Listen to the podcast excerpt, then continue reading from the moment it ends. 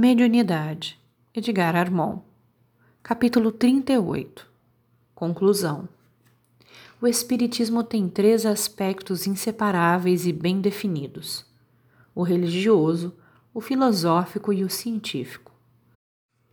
Pelo primeiro, liga suas asas, alcandora seus voos aos céus pelo Evangelho do Cristo pelo segundo, enfileira-se aos elementos vivos da tradição esotérica do mundo, acrescentando-lhe claridades novas. Pelo terceiro, planta suas raízes na terra, colocando nas mãos dos homens instrumentos hábeis de investigação objetiva.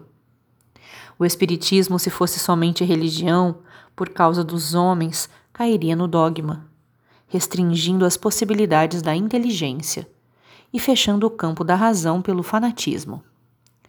Se fosse somente filosofia, conduziria a razão às abstrações inócuas e ao mais perigoso agnosticismo, tornando-a incapacitada para qualquer realização coletiva. E se fosse somente ciência, seria uma realidade fria e sempre precária, que nada de permanente construiria para a redenção espiritual do mundo. Não pode haver, portanto, restrições em qualquer destes campos.